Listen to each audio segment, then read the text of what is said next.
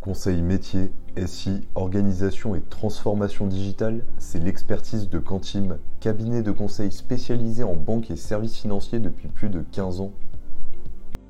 Bonjour et bienvenue dans les Talks Banquier Finance, le podcast by Quantim, dédié au sujet 3 best practices pour bien s'outiller lors d'un projet. Et pour cela, nous recevons Eric Lapina, directeur de la tribu Data et Big Data chez Quantim. Donc bonjour Eric, ma première question, quels sont les enjeux? Dans des projets de migration informatique, souvent les enjeux sont d'un choix de nouvelles technologies, que ce soit pour des problématiques de performance, de nouveaux besoins, de sécurisation du système ou d'obsolescence programmée, il est souvent nécessaire de migrer vers de nouvelles technologies. Et quels sont les critères de choix? Les critères de choix sont multiples. Tout d'abord, il y a une question de répondre au niveau besoin. Ensuite, il peut y avoir des besoins de performance, de fonctionnalité il faut aussi que l'outil soit intégrable facilement dans le SI. Il y a des critères de coût. Évidemment, le prix des licences et de la maintenance n'est pas le même.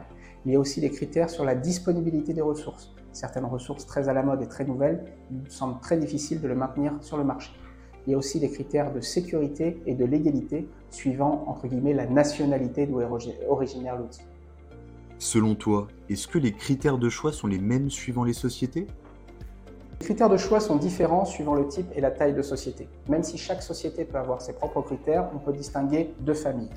Premièrement, la famille des grosses sociétés qui privilégiera toujours la stabilité, l'intégration dans le SI et la stabilité financière des éditeurs pour être sûr que dans le long terme, toutes ces technos tiennent. Et de l'autre côté, les petites sociétés ou les startups qui, elles, vont plutôt privilégier la fonctionnalité, la performance voir le côté hype à la mode pour récupérer les meilleurs profils sur le marché.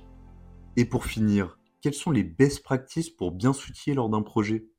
Trois best practices seront premièrement de ne pas se limiter à un seul critère et surtout de se limiter aux critères du projet, de prendre l'ensemble des critères de l'écosystème. Ensuite, avoir une vision long terme, plutôt de 5 à 10 ans pour être sûr que ça s'intègre bien dans l'écosystème global. Enfin, être capable d'identifier clairement les plus et les moins de chaque critère et être totalement factuel. À titre d'expérience personnelle, il y a plusieurs années, dans une grande banque, j'avais travaillé pendant un trimestre justement sur le choix d'une techno entre une solution homemade et un éditeur de marché. Et finalement, la solution qui a été privilégiée était de travailler avec la solution homemade qui s'intégrait beaucoup mieux dans l'architecture actuelle et qui générait moins de coûts. Certes, on l'a perdu en performance, mais on a gagné en homogénéité totale du système. Merci beaucoup Eric d'être venu sur ce podcast et d'avoir répondu à mes questions. Si vous souhaitez en savoir davantage sur Quantim et ses solutions d'accompagnement, rendez-vous sur quantim.fr. Merci et à très vite pour un prochain podcast.